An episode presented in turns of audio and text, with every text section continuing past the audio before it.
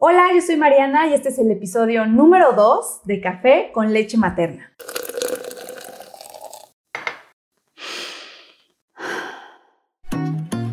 Bienvenida a Café con leche materna, un espacio creado para ti mamá que busca sentirte acompañada en esta retadora misión llamada maternidad. Desde una perspectiva simple y relajada, te compartiré mis experiencias de mamá a mamá pero también platicaremos con expertos que nos ayuden a resolver nuestras dudas. Yo soy Mariana y te invito a que vayas por esa deliciosa taza del café que más te guste. Ponte cómoda y sin más, comencemos. Bienvenida a un episodio más de Café con leche materna. El día de hoy vamos a hablar de un tema que en estos tiempos tan locos de pandemia y encierro nos está afectando a muchos en casa, se trata de la ansiedad en la maternidad y bueno, creo que en general, en la vida diaria, ¿no? Y es que nadie nos esperábamos este giro tan drástico en nuestras vidas y mucho menos tener que modificar radicalmente nuestra forma de vivir. Las rutinas, las modalidades online de trabajo, en casa y con toda la familia incluida. Y pues es que hasta el perro tiene que ver en este encierro. No podemos salir, la economía y un montón de cosas más que tal vez, dependiendo de cada hogar, se puedan ir como mencionando, ¿no? Y todo esto sin duda nos está generando mucha ansiedad y nudos en la garganta que ya no sabemos si son emocionales o de dónde están viniendo todas estas emociones. Así que para hablar de este tema, el día de hoy tengo a una invitada que nos podrá ayudar a resolver todas nuestras dudas. Hoy nos acompaña Paola Gutiérrez, licenciada en Psicología Clínica, con más de 8 años de experiencia y apasionada por su profesión. Actualmente trabaja en el área hospitalaria del sector público, estando en primera fila en este combate emocional contra el COVID. Por eso el día de hoy decidimos traer a Paola porque creo que es perfecta para este tema. Y bueno, ella también ofrece consultas privadas de forma presencial y online, obviamente adaptándose a todos estos momentos de crisis, ¿no? Y así como ejerce su profesión, se sigue preparando constantemente y de hecho próximamente concluirá un diplomado en terapia de juego. Además cuenta con estudios en la clínica de la infancia y adolescencia, la intervención en crisis, el duelo, los cuidados paliativos, las discapacidades crisis de emergencia por violencia o intentos de suicidio, así como en psicoterapia de pareja. Bienvenida Pau, ¿cómo estás? Muchas gracias por acompañarnos. Hola Mariana, muchas gracias por la invitación y qué linda presentación. Además, qué emoción poder estar en este espacio, un espacio que creo que es muy necesario para nosotras hoy en día. Y sobre todo, pues el poder estar hoy contigo me da muchísimo gusto y mucha alegría ya con mi café con leche. Sí, porque déjenme platicarles que obviamente pues nos estamos tomando nuestro cafecito para poder entrar en la plática con más calorcito, ¿no? Para sentir una plática amena, esa de, de mesa. Exacto, exacto. Súper bien. Oye, Pau, pues mira, para arrancar con el tema, me gustaría que nos explicaras qué es la ansiedad o cómo podemos identificar esas emociones que en realidad son pues de ansiedad. Ok. Bueno, primero sí me gustaría mencionar que la ansiedad es una reacción adaptativa. ¿Qué quiere decir? Cuando nosotros empezamos a sentir alguna amenaza o algo tal vez que puede generarnos como un temor, pero un poquito más fuerte o grave, lo que hace la ansiedad es ayudarnos como a identificarlos. Es como si tuviéramos un foquito interno que nos está diciendo alerta, alerta, cuidado, podemos tener peligro. Entonces es una forma en la que nuestras emociones ayudan a irse como regulando o incluso a protegernos, porque justamente a veces sirve para esto, ¿no? Como para protegernos del peligro, del daño. ¿Qué sucede cuando llegamos a empezar a sentir ansiedad? Empezamos a tener a lo mejor un poquito más de miedos, empezamos a tener un poquito más de inseguridades, de inquietud, de nerviosismo, eh, podemos empezar a sentir que se nos acelera como, no sé, la respiración, las palpitaciones, la temperatura se puede elevar o incluso puede disminuir. ¿Cómo se manifiesta la ansiedad? Se manifiesta justamente de manera fisiológica, de manera conductual y de manera mental, emocional. Entonces no nada más empieza como por dentro con emociones, ¿no? Generalmente empezamos a sentir como, híjole, no, es que si está el COVID y nos enfermamos todos y empezamos a fantasear mucho, también la ansiedad se relaciona muchísimo con la fantasía. Y a mí me gustaría justamente sí hacer una relación entre la fantasía y la realidad. Ok. Porque ahorita vamos a ir hablando un poquito de cómo esas fantasías son las que nos empiezan a angustiar y a generar ansiedad. Porque empezamos a imaginar un montón de cosas que tal vez ni siquiera están sucediendo en nuestra realidad. Por eso justo lo vinculó mucho con la imaginación, con esta angustia de elevar la mente a muchos lugares que todavía no están ocurriendo. Ok, ok.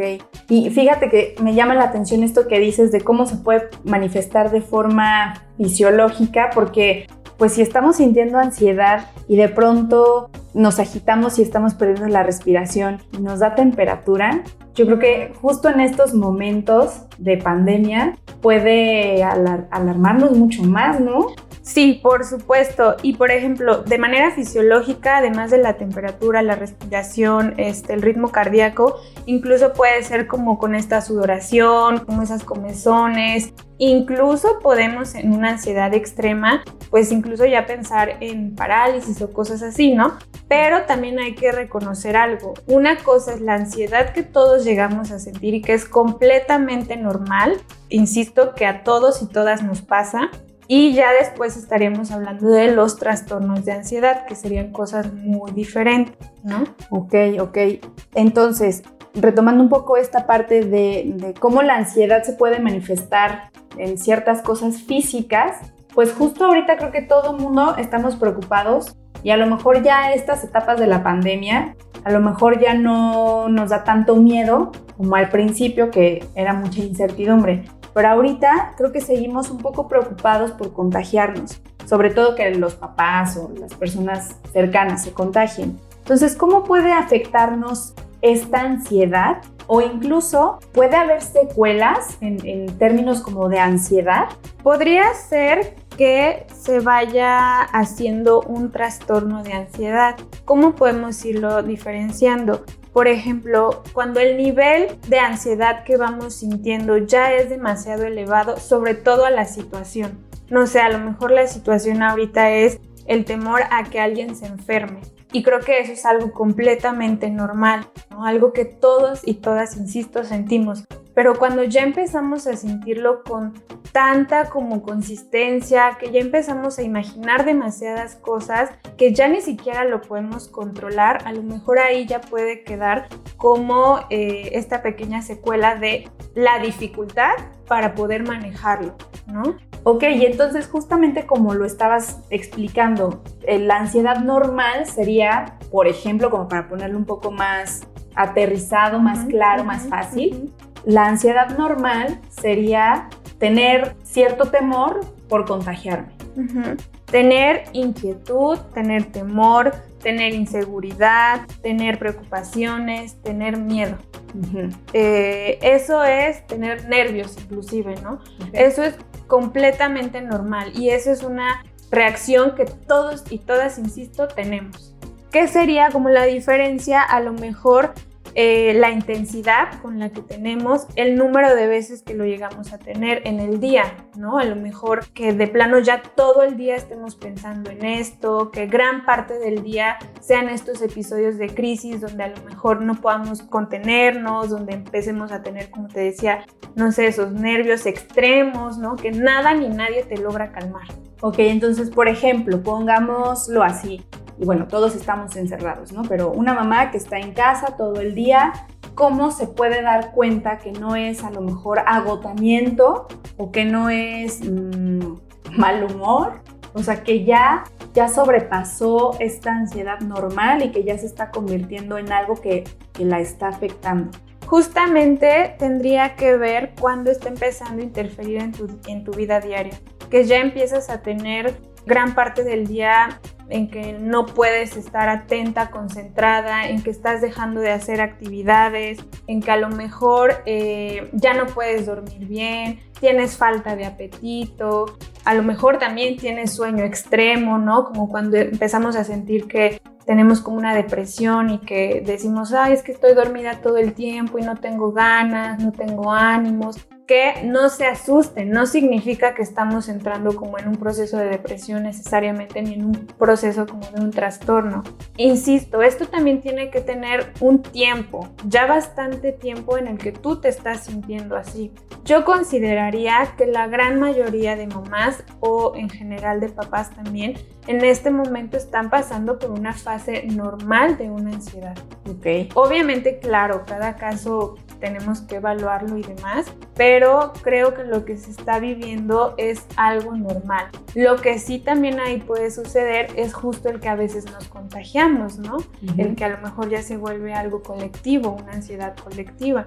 Claro, o sea, la mamá empieza ansiosa porque tiene mil cosas que hacer y entre las ocupaciones y como ese agobio de, ah, no logro tener tiempo para terminar mis actividades, darme un tiempo para mí, a lo mejor para mi pareja, para mis hijos, ya está de mal humor, además está ansiosa por la situación, ya empieza a contagiar al esposo, que también tiene sus broncas del trabajo, y luego a los niños, que si son chiquitos o pues, adolescentes, a lo mejor tienen sus propias crisis, ¿no? Entonces, qué estrés de familia. Sí, justo ahí es como donde empezamos a ver que ya todos nos estamos contagiando y sobre todo cuando a veces no logramos reconocer qué es lo que nos pone así, ¿no? Que es constante, constante y constante que incluso lo que les decía, que a lo mejor empezamos a sentir que ya no tenemos el ánimo, que empezamos a, a, sentir que ya no estamos al pendiente, que ya no rendimos como antes, o que a lo mejor hacemos las cosas justo en automático, la culpa, el temor, la sobreprotección, la, la cuestión como de estar, pues sí, todo el tiempo alerta, como de no, no te vayas a subir aquí, no, no vayas a hacer esto, no, pero no saques casi casi el brazo a la calle porque... No toques eso, porque está contaminado. Sí, sí, sí, sí, sí. Me declaro culpable en eso. Ok, ok, ok. Sí, la verdad es que sí puede pasar y la, yo me he dado cuenta que ahorita a las mamás les está preocupando muchísimo este tema, como por el, es que si toco todo o si ella toca o él toca todo, ya nos vamos a contagiar, ¿no? Sí, claro, y es que es bien difícil porque Majo que tiene dos años no tiene esta conciencia de si toco algo, no me puedo llevar las manos a la cara, a la boca, la nariz, los ojos. Entonces uno tiene que estar súper alerta.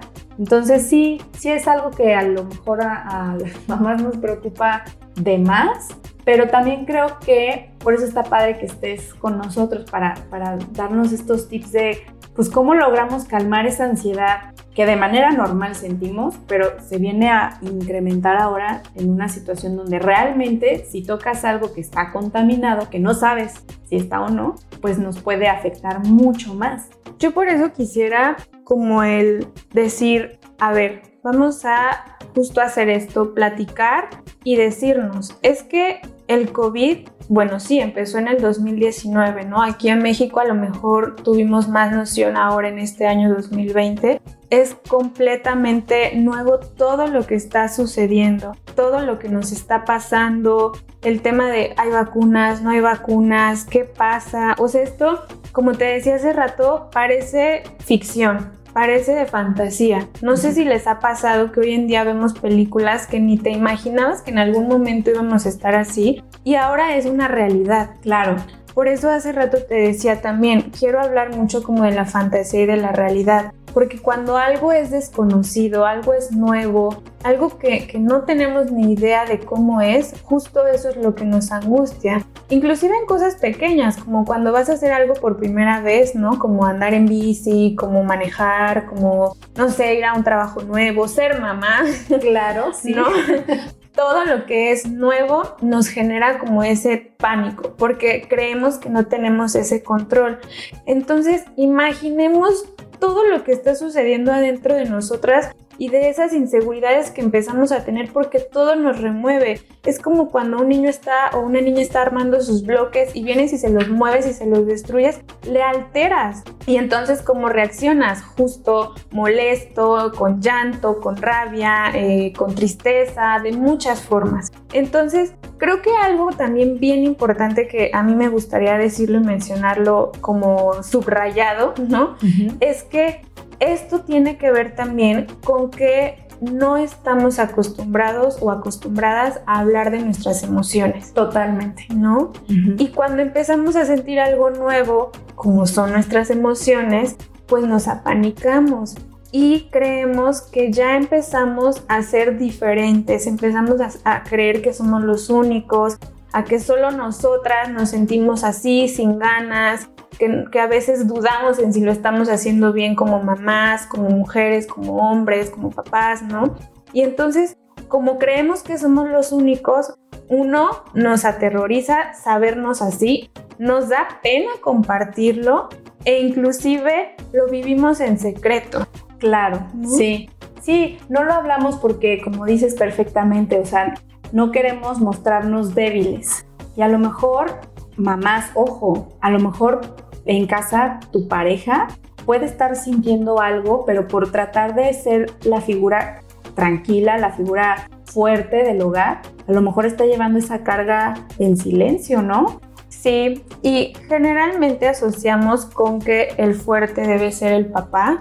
Creo que afortunadamente hoy en día también estamos trabajando para hacer más un equipo, para que no tenga que haber un rol fijo, porque a mí me encanta decir que en situaciones como estas no hay nadie mejor que te pueda entender que tu pareja. Sí, claro. Porque tu pareja es quien lo está viviendo ahí contigo. O al menos que haya más integrantes de la familia que vivan en casa.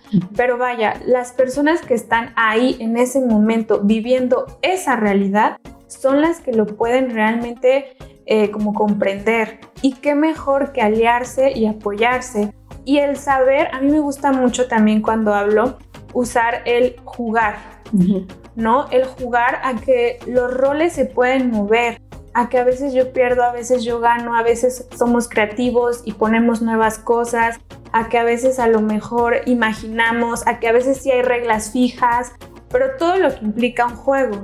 Y entonces el jugar a que también se pueden modificar los roles. Y si hoy yo no puedo, bueno, tal vez tú sí, y si ninguno puede, está bien, ¿no? Y entonces disminuimos a lo mejor como esta carga, pero lo sacamos a flote. Claro, le paramos y mañana volvemos a jugar. Sí, exacto, exacto, ¿no? O sabes que este juego no me gustó, hoy tengo ganas de, de este otro. Ay, no, sí, qué padre poder tener este tipo de como golpe de realidad, porque como decías, o sea, nuestra realidad general y es mundial, o sea, no, es una realidad totalmente nueva que nos vino a cambiar todo a lo que estábamos acostumbrados, todo. Y si de por sí ya la vida era un gran reto, pues con esto mucho más, ¿no?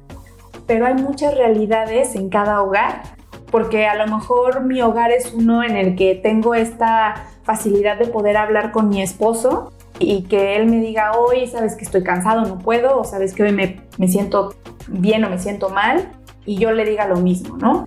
Pero a lo mejor hay lugares en los que no es así y pues los roles son muy diferentes. O sea, nos enfrentamos a temas como pueden ser la violencia dentro de los hogares o no sé, muchas cosas. Pero también creo que por eso es muy importante que busquemos hacer tribu. Y, a lo mejor como mamás estamos más familiarizadas con ese término, pero tal vez también involucrar a, a, los hombres a que también hagan tribu, porque tenemos que hablar y tenemos que soltar, ¿no? Emociones. Entonces sí es, yo creo, muy importante. No sé qué opinas tú de eso. No, de hecho, completamente el generar comunidad, el generar tribus, creo que es uno de los soportes más fuertes que nos puede dar cuando estamos viviendo alguna situación como específica, ¿no? En este caso, hablando como mamás, papás, el que podamos compartir y lo que decíamos hace rato, atrevernos a decir, atrevernos a hablar, alzar la mano y decir, oye, ¿sabes qué? Es que a mí también me pasa porque cuando estamos en estos grupos nos damos cuenta que todos y todas tenemos sensaciones similares. Y entonces justo el sentir esa compañía, el que no somos los únicos, el que no estamos solos, es que eso tan solo calma. Claro, sí, totalmente te calma, sí. sea, ya con solo el decir, ah, pertenezco y también hay alguien así, wow. O sea, creo que hablarlo, el sentirte acompañado es ya por sí solo un apapacho gigante, ¿no? Sí, no soy el único hombre que hoy se siente, que no se siente tan fuerte, que no se siente eh, el pilar de la casa. Sí, sí es súper importante. Oye, y por ejemplo, pues estamos hablando mucho de cómo eh, identificamos estas emociones a lo mejor con más facilidad en adultos, pero en los niños, ¿cómo está afectando toda esta situación a los niños y a los adolescentes? Yo creo que aquí sí hay una línea un tanto diferente en edades, porque cuando hablamos de niños, los niños están aprendiendo y mucho tiene que ver el cómo estamos enseñándoles. Cuando somos adolescentes ya tenemos cierto carácter, ya tenemos cierta formación de personalidad, de respuesta. Entonces, creo que inclusive ahí a los adultos nos cuesta muchísimo más adaptarnos que a los niños. ¿ok? Y digamos que justo los adolescentes están como en este término medio. Los niños se adaptan muchísimo más fácil que a nosotros. Sí, les está afectando, por ejemplo, en la forma en que están socializando, a lo mejor en la libertad de poder salir, de poder andar por los parques, de poder ir conociendo, porque además están en un proceso de eh, desarrollo, pero de incorporación y de conocimiento al mundo. Entonces, por ahí, pues sí hay una parte en la que dejan de tener esa convivencia, ¿no? Y creo que la verdad a la gran mayoría de papás y mamás les está preocupando el cómo van a convivir sus hijos. Sí, totalmente. De hecho, si quieres en un ratito lo platicamos más a fondo, pero sí, creo que es una preocupación muy fuerte en los papás. Sí, sí, sí, sí. Y bueno, en términos generales, también para los adolescentes, ya traen ahorita un proceso de aislamiento, de no quiero estar tanto con mi familia, de quiero estar con mis amigos. Sí, lo que menos quieren es estar dentro de su casa, es su naturaleza. O sea, el adolescente es lo que quiere, estar fuera de casa y no estar con sus papás. Y ahorita, pues están dentro de casa y con sus papás todo el tiempo. Sí, en la adolescencia sobre todo, yo creo que incluso creo que cada cosa presta para un tema enorme, pero en la adolescencia inclusive muchas veces es cuando tenemos o solemos hacer muchos reclamos a nuestra familia. Entonces, el estar ahora encerrados con esas personas o con, digo, digo personas, pero pues, con nuestra familia, eh, llega a ser molesto, incómodo, a lo mejor incluso las situaciones que mencionábamos, ¿no? de, situaciones de violencia, de poca atención, de crisis. Creo que en términos generales justo la pandemia está trayendo también esos movimientos. A mí, la verdad, y sí te voy a ser muy honesta, me encanta que también se está dando mucho movimiento interno. Insisto, eso nos aterroriza porque es a lo que menos estamos acostumbrados, a escucharnos y hablarnos. O sea, con movimiento interno te refieres justo a eso, a, identificar que no estábamos emocionalmente tan, tan bien. O sea, que nos ha venido a mover nuestra emoción. Nuestra emoción, no, no nada más que estemos bien o mal, porque a lo mejor no necesariamente todos es que estemos mal, pero sí a ponernos a, como un encuentro con nosotros mismos, un poquito más grande. Claro, sí, sí, en eso sí, tienes toda la razón. Sí, y también como este encuentro con nuestros hijos o hijas o con nuestra pareja, ¿no? Un encuentro en el que ya no es un mes, ya no son dos meses, ya puede ser más tiempo. Entonces viene a ser movimientos en estas rutinas que teníamos. O sea, yo lo veo así, nos vino a dar como un movimiento, como una sacudida, una sacudida de lo que estábamos haciendo. Entonces, ante esta sacudida, ante cualquier movimiento así de brusco, tiene que haber cosas que se tienen que ir modificando, que tienen que ir cambiando. Otras que sí pueden seguir, ¿no? Porque a mí me gusta poner el ejemplo de una mudanza. Cuando nos mudamos empezamos a ver qué cosas nos sirven, qué cosas ya no, qué cosas hay que comprar, qué cosas podemos como, no sé, eh, regalar, qué otras tenemos que desechar. Empezamos a abrir los, recuerdos y empezamos a ver cosas que ya no habíamos tocado, que a lo mejor sabíamos que estaba ahí el montoncito de ropa o de bote de cosas, pero tenemos que empezar a moverlas y eso obviamente a veces es como ay, no me acordaba que estaba aquí, o ay, esto lo estaba buscando, o ay, esto a, veces hasta te sientes mal cuando encuentras algo que sabes que nunca has usado, pero que a lo mejor de repente está ahí y es como de, ah, y ya no me queda, o ya no es temporada, o ya creció el niño y la niña ya no lo va a usar, ¿no? Claro, o sea, qué ejemplo tan padre, porque sí, cuando haces una mudanza es una limpia. Haces una limpia de tu viejo hogar para traer al nuevo lo mejor que tienes de tu ropa, de tus muebles, de todo, ¿no? Y como bien dices, decides qué regalas, qué desechas y te encuentras con estas cosas que a lo mejor atesoras, pero que en algunos casos tienes que dejar ir. Y qué claro es cuando lo pasamos a nosotros, como esa mudanza interna en la que tenemos que ver qué sacamos, o sea, más bien empezar a ver qué tenemos para de ahí empezar a clasificar y poder soltar emociones que no nos hacen bien a nuestro nuevo hogar. Sí, me gustó como lo dijiste ahorita. ¿Qué tenemos? ¿Con qué contamos? que de esas cosas con las que contamos ya no nos son muy útiles, ¿no? Porque justo también esas emociones, esos sentimientos, esos recuerdos, también hay que irlos eh, como moviendo, a veces desechando.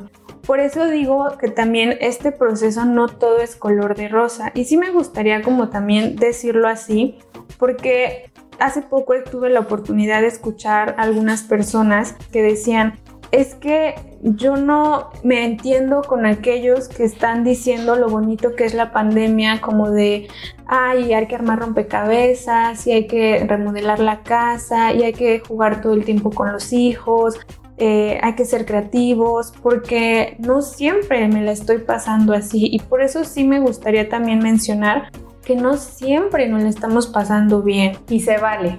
Totalmente, totalmente. Hay días buenos y hay días malos. Y creo que cada vez lo escuchamos más, pero aún así todavía es difícil o como que se nos olvida cuando lo estamos viviendo. Claro, sí, totalmente de acuerdo con eso porque Creo que como en general seres humanos nos cuesta mucho trabajo empatizar y entender al otro, dentro de nuestro hogar o, fuera de nuestro hogar más, ¿no?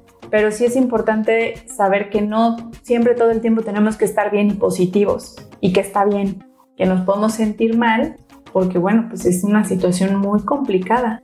Que está bien y que es completamente parte de un ser humano. O sea, un ser humano es así, perfecto con sus buenos ratos y con sus malos ratos, ¿no? No siempre bien peinado, bien maquillada, bien vestida, ¿no?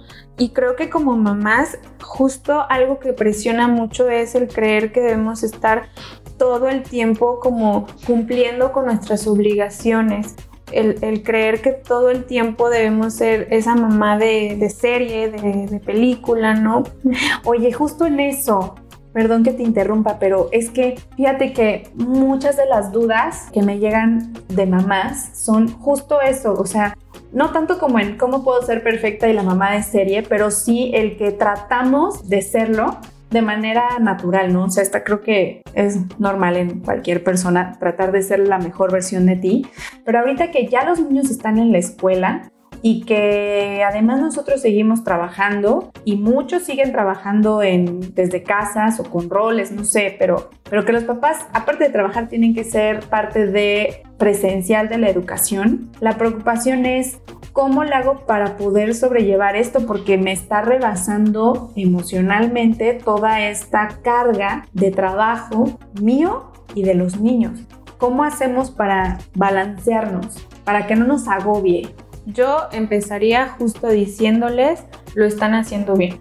Okay. Lo están haciendo bien y lo van a hacer de la mejor manera para sus hijos y para sus hijas, porque ustedes conocen a su familia, porque ustedes conocen su ambiente, ustedes saben su dinámica. Entonces, no se exijan demasiado porque ya lo están haciendo bien. El cuestionarte, el preguntarte, el buscar, el preguntar, el escuchar este tipo de espacios, ¿no? O este tipo de, preguntas que lanzas a alguien, ¿no? Es el decir, me estoy interesando. Y con eso estás demostrando que quieres hacerlo. Y ya con eso lo estás haciendo bien, ¿no? Lo digo así justo para no presionarnos, porque no debe haber un manual ni debe haber unas reglas ideales. Entiendo que muchas veces buscamos como este consejo, como esta eh, forma diferente de adecuarla a, a nuestra dinámica, pero bueno, desde ahí creo que ya lo están haciendo bien y siéntanse tranquilas por eso y tranquilos también. Ay, pues mamá, lo estás haciendo bien. O sea, ten esa confianza de que lo estás haciendo bien y que como lo hemos estado platicando, ¿no? En, en todo este ratito, tú conoces a tus hijos, tú conoces tu hogar, y lo ideal es que en, casa haya estos roles en los que nos dividimos y como dices, que podamos jugar a intercambiarlos. Entonces, siéntete tranquila de que si hoy puedes dejar un ratito a tu hijo tomando su clase, o sea, inicia de acuerdo al reglamento de, la escuela donde lo tienes, inicia un ratito con él y tú tómate el de más tiempo de la clase, a, a, lo mejor al lado de él para estar trabajando al pendiente en la medida de tus posibilidades también. Si tienes una junta, organízate. Dile a tu esposo, oye, en este ratito me puedes cubrir tú aquí en la clase porque pues, tenemos que estar presentes y tú salte a tomar tu junta. No sé, o sea, busquen la manera de cómo funciona tu hogar, tú que lo conoces, y entonces organízate, ¿no? ¿Qué tengo y cómo lo puedo solucionar? Con las herramientas que hoy en mi hogar tengo. Sí, claro. Y con las herramientas que sabemos que nos funcionan, ¿no? Claro. Igual, cosas que sí son como importantes, digo, te decía, me gustaría empezar diciendo eso, ya lo están haciendo bien, ¿no? Pero a lo mejor sugerencias también. Algo bien importante son los horarios, el tener como actividades que nos permitan tener hasta cierto punto un orden o un cronograma. La realidad es que eso sí nos funciona muchísimo y creo que sí sería como el número uno tanto para nuestros hijos, hijas, como para nosotras y los hombres como papás. ¿Por qué? Porque eso nos ayuda a decir, ok, hoy tengo esto, hoy tengo lo otro, eh, ahorita nos toca la hora de clase, la hora de la junta, inclusive si es que se quieren apoyar como pareja, esto nos ayuda a decir, ah, ok, el lunes Mariana tiene esto y entonces eh, papá, te toca a ti esa hora ocuparte tantito de, la niña, ¿no? Claro, sí. Y sobre todo con los niños chiquitos, ¿no? Los horarios, las rutinas, les dan paz. A los niños, eh, sobre todo los más pequeños, a los niños y niñas, les funciona muchísimo el tener horarios. Conforme van creciendo, y ahí ya entrarían aquellos que tienen niños de 7, 8 o más años, el que ya podemos jugar con el horario oye mamá, es que ahorita no quiero hacer la tarea, pero puedo mover tantito mi hora y la hago después. Ahí uno debe de saber, ¿no? Si es una consecuencia positiva algo que hizo o no, si se lo merece, si trabajó, si demás. Si se puede. Si se puede, exacto. Entonces ya se puede mover. Ahí sí ya podemos hacer este movimiento o como el negociar. A mí me gusta también mucho esa palabra, porque entonces ya podemos negociar con nuestro horario y con nuestros hijos o hijas, ¿no? Hasta con la pareja. Entonces, eso es fundamental, el tener horarios, el fijar ciertas rutinas, que de ley sabemos que todos los días hay que comer, desayunar, hay que eh, lavar, no sé, trastes, hay que tender camas, hay que bañarnos, cosas que sabemos que son del diario, que son rutinas, porque eso inclusive les ayuda a los niños o a las niñas a tener como cierto orden y, y al no estar como alterado, ¿no? Sí, sí, porque el no saber qué es lo que sigue les causa incertidumbre. Y si de por sí ven a mamá angustiada o no ven a mamá angustiada, pero está la mamá en un momento de ansiedad intenso, pues la casa va a ser un caos. Completamente. Por eso el orden, la realidad es que sí es muy importante. Igual, ok, sí estamos hablando de que tenemos un horario, pero en ese horario también incluimos los tiempos libres. Tiempos libres para hijos, para papás, para mamás, ¿no? Tiempos libres en los que, ok, eh, a tal hora es juego libre para los niños, para las niñas. tal día mamá tiene su momento a solas, que eso va a ser clave, mamás, para poder ustedes seguir lidiando con esta situación.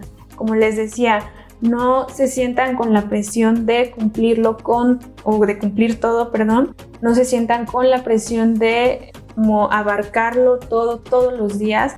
Dense tiempos, esos tiempos en los que nos reconectamos, en los que volvemos a sentirnos, a apapacharnos, a lo mejor una hora de ejercicio, una hora de lectura, una hora de no hacer nada, de estar en el celular o de cocinar porque nos gusta, a lo mejor de estar en contacto con alguien, no sé, pero en ese horario también dense ese tiempo libre. O de dormir, duérmete. Vaya, entiendo ese punto, ¿no? Si te quieres pintar las uñas, si te quieres cocinar algo, si te quieres tomar una copita de vino, un café con leche, lo que quieras hacer, ¿no? Hazte el tratamiento, haz ejercicio, lee un libro, ve la serie. Sí, tómate tu tiempo. Y sabes qué, te escucho y se escucha bien fácil. Entiendo que a lo mejor para muchos va a decir es que suena como ese ideal, como eso inalcanzable, porque seamos honestas. Uno dice, ay, sí, quiero hacer todo eso, pero no es tan fácil. Sí, de la teoría a la práctica es diferente, ¿no? Y justo porque también a veces nos sentimos culpables por darnos ese tiempo. Entonces yo sí les quiero decir, no se sientan culpables, no se sientan mal porque lo merecen, porque son mamás, pero también son mujeres. Perdóname otra vez que te interrumpa, pero es necesario darnos un ratito y yo aquí le añadiría a, esto que tú dices que no tiene que ser una hora el tiempo que te das, no tienen que ser un día, con que te des cinco minutos. Si tu mamá todo el día has querido un ratito, bueno, aunque sea esos cinco minutos en el baño sola, no tiene que ser una hora. Sí, no, no tiene que ser necesariamente una hora. A lo mejor, si poco a poco vas necesitando más, si también te lo quieres dar, velo haciendo. Pero justo hablando de esa sensación como de culpa o del sentir que debemos estar ahí pegadas, a lo mejor el decir, bueno, empiezo con 5, luego 10, así como cuando empezamos a hacer poquito ejercicio, ¿no? Exacto. Empezar de poco a poco y le vas aumentando. Ya después justo se va a hacer un hábito y vas a decir, lo necesito y lo quiero. Como que el ir soltando este sentimiento que se siente como un nudo en el estómago, como de enojo, te va a ir ayudando a, bueno, como dices, como el ejercicio, le vas aumentando de acuerdo a cómo tú te vas sintiendo. Totalmente, porque pensémoslo así, si nosotras estamos como olla express, nuestros hijos van a sentir esa tensión, nuestra pareja lo va a sentir. Entonces, esto sin lugar a dudas no solo te ayuda a ti, ayuda al ambiente en la familia y así que cada uno tenga ese espacio. Porque si no, ya vamos a hacer todos ollas express y es cuando todos vamos a explotar y estas ansiedades van a desenfrenarse, ¿no? Y ya no va a haber algo que nos pueda ayudar a controlarlo. Entonces, sin lugar a dudas, que no se sientan mal, y que también sepan que a veces esas pequeñas como sensaciones como de culpitas por, por darte esa oportunidad de estar comiendo algo rico y a lo mejor los demás no lo están comiendo, son normal. Generalmente las emociones como que las relacionamos a emociones buenas y emociones malas y no, todas las emociones se valen. Obviamente unas nos hacen sentir mejor que otras, pero no es que haya una buena y una mala, ¿no? O que estemos mal por sentirlas, al contrario, son parte de. Claro, claro. Oye, Pau, y fíjate que creo que, o sea, todos estos temas están muy interesantes y, creo que sí hay algo que a lo mejor nos sigue angustiando mucho y es como toda esta parte social, porque al final del día estamos hablando mucho como de dentro del hogar, ¿no? Cómo regularnos, cómo detectar, cómo platicarlo, buscar estrategias. Pero, por ejemplo, en los niños, tú lo habías mencionado, nos preocupa las mamás, sobre todo de los niños chiquitos, que no han tenido este contacto con el mundo como lo conocíamos antes, que no han tenido contacto con un parque, con, con la naturaleza, como lo hubieran tenido de no existir la pandemia. Eh, pues, ¿cómo logramos que sigan desarrollando esa parte social, por un lado? Y por otro, los niños ahorita hayan o no tenido un contacto con la naturaleza o con la gente, viven 24/7 con papá y mamá o con el abuelo, con, con la familia en el hogar. ¿Cómo les explicamos que no va a ser por siempre? O sea, ahora que vemos que poco a poco empezamos a retomar y que no sabemos cuánto tiempo nos falta, pero que esperamos en algún momento no tan lejano volvamos a una normalidad similar a la que vivíamos. ¿Cómo les explicas? Ya no vas a estar todo el tiempo con tu papá y con tu mamá y, y está bien estar lejos. Justo creo que ahí entraría esto que hablábamos de los tiempos libres el saber estar a solas, o sea, que le enseñemos a los hijos a que no todo el tiempo van a estar con papá y mamá, que creo que más o menos por ahí vas, ¿no? El cómo va a ser como este desapego después de. Claro, sí. Entonces, esos tiempos fuera en los que cada uno va a estar en lo suyo ayuda a que en ocasiones va a ser así, el que entienda que mamá a tal hora tiene que trabajar, ya sea salir o en casa, pero el que entienda que a veces hay tiempos fuera donde mamá no todo el tiempo está ahí o papá tampoco está todo el tiempo, ¿no? Creo que para los niños va a ser mucho, como les decía hace rato, creo que se acostumbran más fácil, más bien se adaptan y creo que va a ser mucho más fácil el de repente ir a ver a niños, a jugar con ellos, porque a ellos les va a gustar eso, sobre todo en el caso cuando son muy pequeñitos. Cuando son muy pequeñitos y como tú me decías, de una edad de dos años, a lo mejor en la que apenas empezaban a conocer a otras personas, a lo mejor ahorita podemos hacer un poco el uso de los peluches, de los muñequitos, justo para enseñarles mediante el juego que hay otros, que no somos los únicos. Para niños o niñas que ya están un poquito más grandes y que ya han tenido, tenido mayor contacto, pues va a ayudarles el a lo mejor sus clases en línea, el que no sé si tengan primitos o personas de confianza con las que han convivido o no, pero que poco a poco son con los que van a poder irse acercando.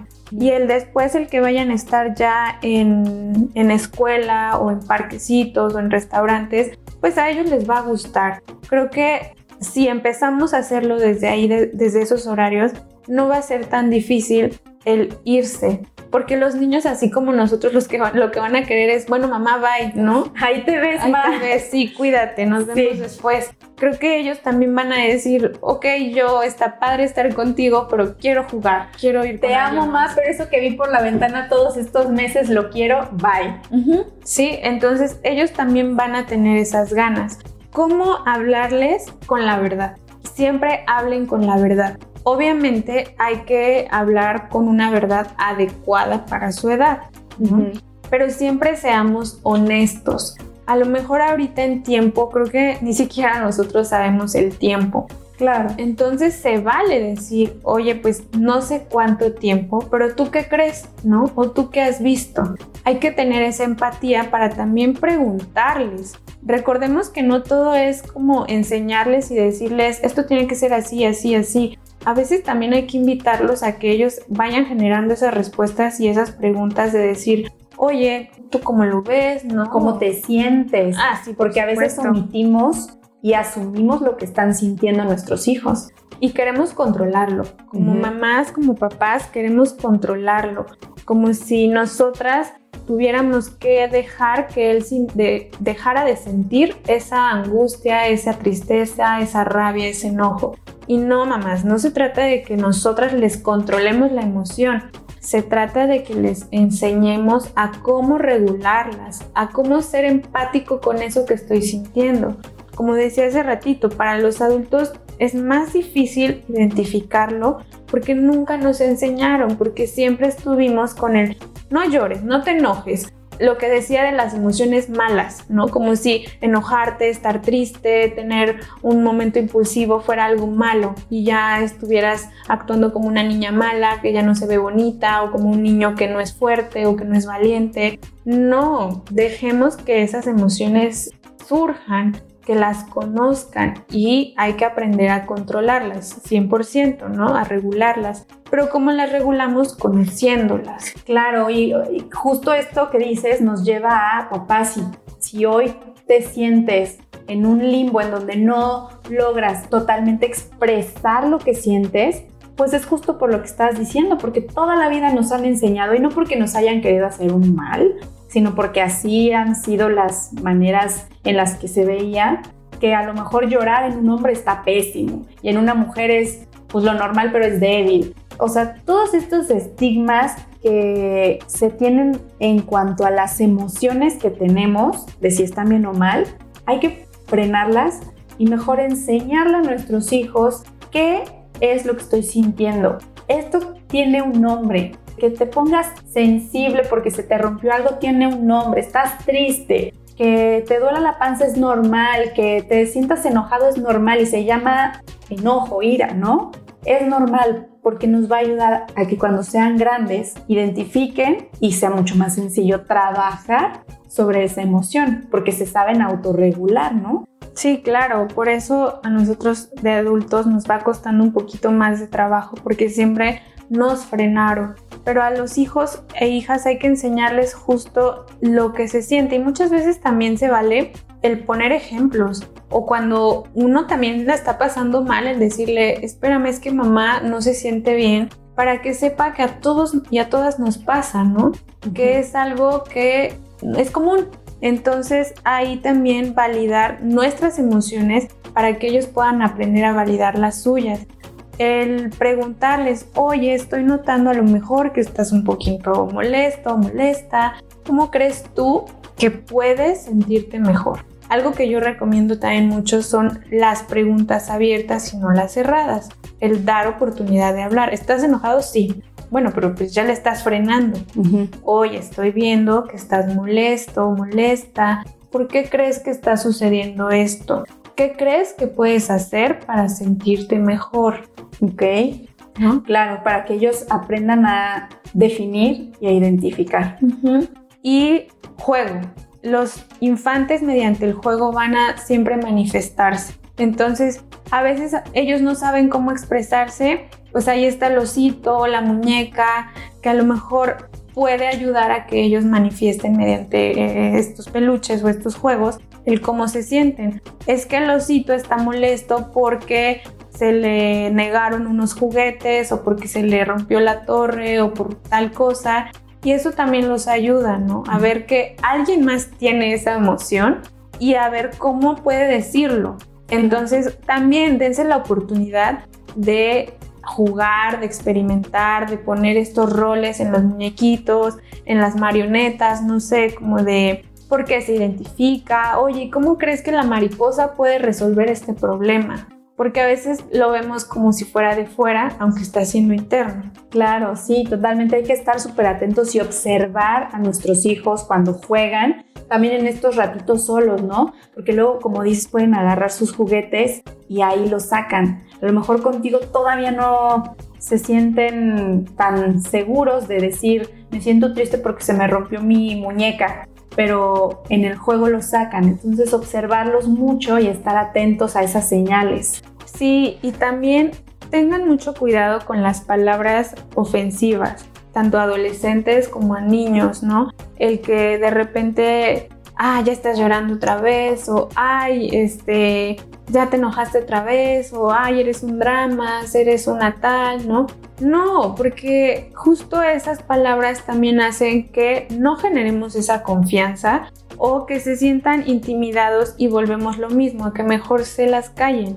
Exacto. Entonces, mm, eviten ese tipo de palabras que son ofensivas o que son, pues sí, que, que hacen sentir menos. Inviten a que puedan tener la pauta para compartirlas, para hablarlas, para expresarlas y validarlas. Claro, y no solo con los niños, o sea, con cualquiera. No usemos ese tipo de expresiones, ¿no? Sí, porque hablamos de violencia, ¿no? Sí, sí, totalmente. Muy bien, pues ya vamos cerrando poco a poco este tema.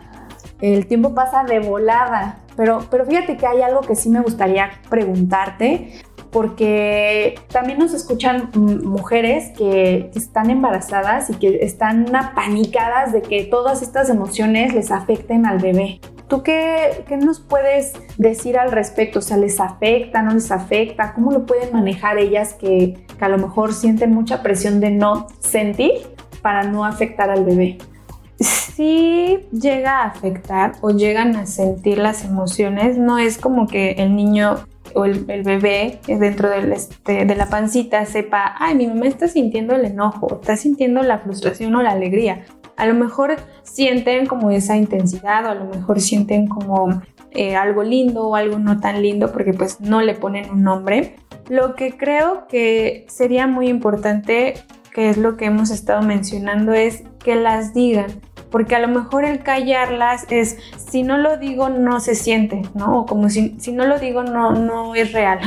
Claro. Entonces, que también las puedan decir, que también se sientan con la confianza, porque creo que por sí solo el embarazo ya trae muchas emociones. Entiendo que ahorita puede traer nuevas angustias o nuevas ansiedades por los temores que hay o por todo lo nuevo que surge, pero que tengan la oportunidad de validar justo estas emociones, de animarse a decir, estoy sintiendo esto, tengo esta preocupación.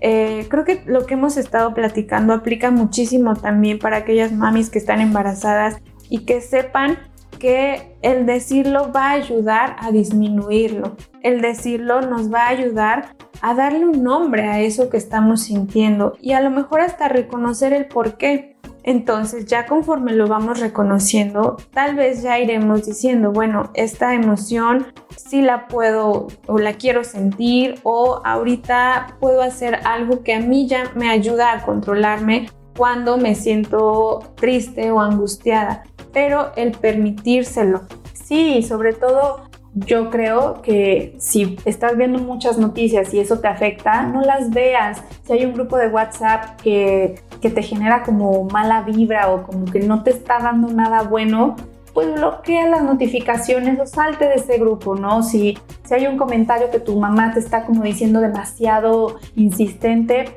habla con ella y dile, ma, ahorita no, déjame lidiar con una cosa a la vez, ¿no? Y sobre todo confíen en ustedes. O sea, sí es una situación extraordinaria, pero estén tranquilas, ¿no? O sea, creo que el personal médico y cada vez más en esta pandemia se está capacitando para traer a sus bebés en muy buenas condiciones, en las mejores condiciones, ¿no? Y sus bebés van a estar bien, no tengan miedo, cuídense, tomen las medidas y no tengan miedo, ¿no? Y ahorita me encanta que mencionaras esto porque creo que muchas veces esas voces externas son como esos recordatorios de, no, es que haces esto, no, pero es que dicen que si te pones de cabeza, pero es que dicen que si haces lo otro, como que todo el mundo opina y la verdad es que ahí sí le voy a dar un poquito de peso a las familias y a las amistades porque creen que como a ellos les sirvió, a ti también te va a servir. Puede ser que sí, pero a lo mejor no, y no necesariamente tiene que ser de esa forma. Yo ahí también les diría mucho a estas mamás que se sientan identificadas con aquellos eh, desde personal médico que te está llevando, ¿no? que te está atendiendo, hasta tus círculos de amistades o tus redes de apoyo, con quienes sí te estás sintiendo identificada y con quienes no, porque a veces también se vale decirles, oye, gracias, pero no, no, o o no dar explicaciones, no le tenemos que dar explicaciones a todos. Entonces vayan identificando cuál es tu doctora, cuál es tu pediatra, cuál es tu amiga, cuál es tu mamá, que en ese momento te viene bien. No porque las demás personas no quieran apoyarte, porque tienen a lo mejor las mejores intenciones, pero ese consejo no te está sirviendo. Te está angustiando más, tal vez, ¿no? Exacto. Entonces, también se vale decirse, darse esos espacios, hacer ese como alto a esos mm, comentarios que en ese momento no están siendo de utilidad. Definitivamente el no excedernos en, en, informarnos o el estar fantaseando con estas cuestiones que decíamos de imaginar cosas que no están pasando. Y cuando sientan que, que esto se está descontrolando, yo también ahí aplicaría el un día a la vez. O sea, por hoy voy a hacer esto, por hoy quiero pensar en esto, por hoy me quiero enfocar para no sentir que nos está sobrepasando. A veces vivir un día a la vez también es válido. Sí, sí, sí, totalmente. Y pues confiar en que todo va a estar bien, ¿no? Creo que estamos todos juntos en esta situación en la que quisiéramos ya la respuesta mágica de en tal fecha, a tal hora, todo volverá a la normalidad, pero la realidad es que no tenemos una fecha y que lo único que podemos hacer es aceptar nuestra realidad y abrazarla, trabajar con lo que tenemos hoy para ver qué hacemos mañana y ya, no podemos planear más allá. Sí, sobre todo creo que en este momento que en algún tiempo postergamos tanto las cosas como incluso ahora este nuevo, esta nueva frase de cuando pase todo esto, ¿no? como que vamos postergando, pero no, no dejemos de vivir y como dices, vamos a ver cómo es nuestra realidad y cómo la podemos ir viviendo. No por eso tal vez de momento todo va a ser hermoso, pero hay que reconocer lo bueno, lo malo e irlo viviendo. El tener esas redes de apoyo, como decíamos hace ratito, estas tribus, estas comunidades, también cuando sentimos que necesitemos eh, ayuda profesional, también tomarla, el buscarla. Ahorita creo que el que sea en línea nos ayuda muchísimo en cuestión de seguridad y hasta de tiempo, ¿no? De traslados, a lo mejor hasta de dinero, de buscar esos espacios, pero sobre todo escucharse, hablarse y apapacharse. Sí, sí, vámonos un día a la vez todos, ¿no? Ay, pues mira, finalmente ya para cerrar el programa, eh, me gustaría que nos dieras algunos tips generales para enfrentar toda esta ansiedad que ya entendimos mucho más cómo identificarla, ¿no?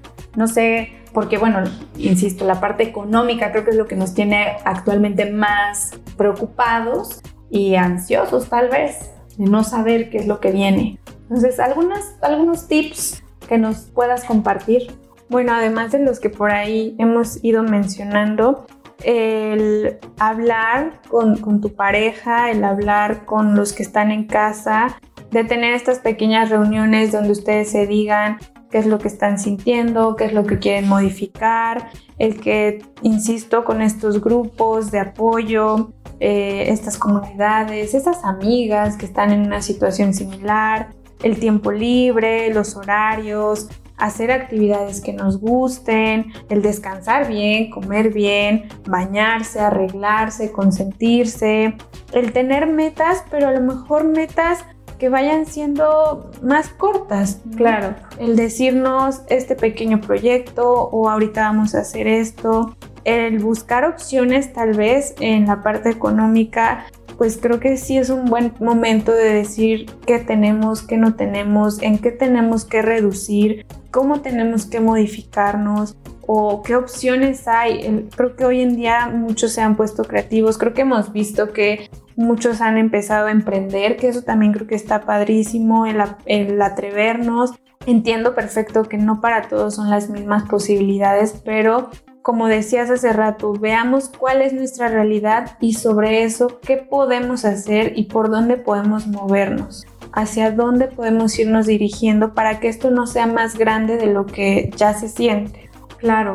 Y bueno, creo que se pueden venir tal vez más retos actualmente enfrentamos como por fases, ¿no? Como por temporadas de una serie la pandemia. O sea, primero es la, temporada 1, ¿qué es la pandemia? ¿Qué es el COVID? Temporada 2 ya nos está pegando en la parte económica y social. Creo yo que puede, este tema del COVID puede tener más temporadas. Espero que sean mejores, de verdad. Creo que todos ansiamos que sean mejores, pero también creo que no puede ser así si no aprendemos a identificar nuestras emociones, controlarlas, autorregularnos, aprender a convivir en familia, aprender de estas nuevas reglas, de todas estas oportunidades que nos está trayendo como, como la situación, aprender de ellas y buscar mejorar. Porque pues, sí, si nos organizamos estamos mucho más unidos y mucho mejor logramos las cosas, ¿no? En comunidad. Sí, para eso nos ayuda mucho el autoconocimiento, para poder estar ahí también presentes, pues empatía para los otros. Sí. Y, yo les diría, de verdad, no sufran en secreto por ser la mamá o el papá perfecto. Ya lo están haciendo bien y son los mejores papás y mamás que sus hijos e hijas pueden tener. Qué bonito. Sí, papás, recuerden, ustedes pueden, trabajen en equipo y, y, sí, o sea, juntos lo van a lograr. Son lo mejor que le pudo haber pasado a sus hijos, aprovechenlos. disfrútenlos mucho y no se sientan culpables. No, no, no se sientan culpables. Dense el tiempo de convivir, de modificar incluso el cómo nos educaron para ahora crear una educación que a ustedes les venga bien por este tiempo. Sí, hagan lo que a ustedes les dé más tranquilidad en su hogar y lo que funcione. Solo ustedes conocen su familia. El vecino no, y aunque nos duele aceptarlo, la mamá tampoco. Tú conoces tu familia y lo que te funciona dentro de tu hogar es lo mejor. Muchas gracias por esta plática, Pau. Creo que nos ayudó a sentir mucha paz y sobre todo a reconocer que está bien no estar bien. Y pues poder encontrar qué es lo que estamos sintiendo para poder actuar sobre estas emociones. Pau, ¿en dónde te podemos encontrar? Muchas gracias también por la invitación, por esta plática. Espero que, que haya apoyado, que haya servido, respondido a esas dudas y pues para aquellas mamás, papás que quieran por ahí contactarme, me pueden buscar en mi página de Instagram como arroba donde aparecerán mis contactos, me pueden escribir, me pueden dejar eh, comentarios, mensajes, incluso me pueden mandar un correo. Ahí estoy subiendo contenido, eh, temas relacionados de la maternidad, así como de diversas áreas de la salud mental. Sí, no se crean, amigos, este tema nos da, ya hicimos nuestras anotaciones, nos da para muchísimos más temas, así que tendremos en más programas a Paola para que nos dé más tips o nos hable más al respecto de otros temas que también son muy importantes, ¿no? En todo este tema de la maternidad. Y pues bueno, hoy nos enfocamos mucho a la ansiedad en, en la maternidad en tiempos de esta crisis en particular, pero creo que podemos hacer otro programa tan solo de ansiedad en la maternidad como de manera regular, ¿no? Lo que la maternidad en sí nos causa mucha ansiedad. Definitivamente. Pues es que, digo, a mí, además de que me encantan estos temas, pues no me dedico a esto, creo que cada una de las cosas da para mucho y es que también cada caso va siendo particular, entonces pues si por ahí van surgiendo dudas y te van escribiendo, también que lo puedan hacer para que pues vayamos hablando de todo un poco. Y muchas gracias nuevamente por la invitación, por las próximas a lo mejor. Y fue un gusto estar aquí. Disfruté mucho mi cafecito. Qué bueno, me da mucho gusto y pues ya saben que también a nosotros nos pueden escribir, bueno, a mí me encuentran como arroba café con leche guion bajo materna. Y recuerden que también pueden colaborar con esta tribu, así que cuéntenme sus experiencias, sus dudas, todos los temas que les gustaría de los que platiquemos en próximos episodios. No olviden suscribirse a este podcast para que no se pierdan ningún tema y acompáñennos episodio tras episodio en esta divertida labor de ser mamás. Muchas gracias, Pau. Gracias, un saludo y un abrazo. Hasta pronto.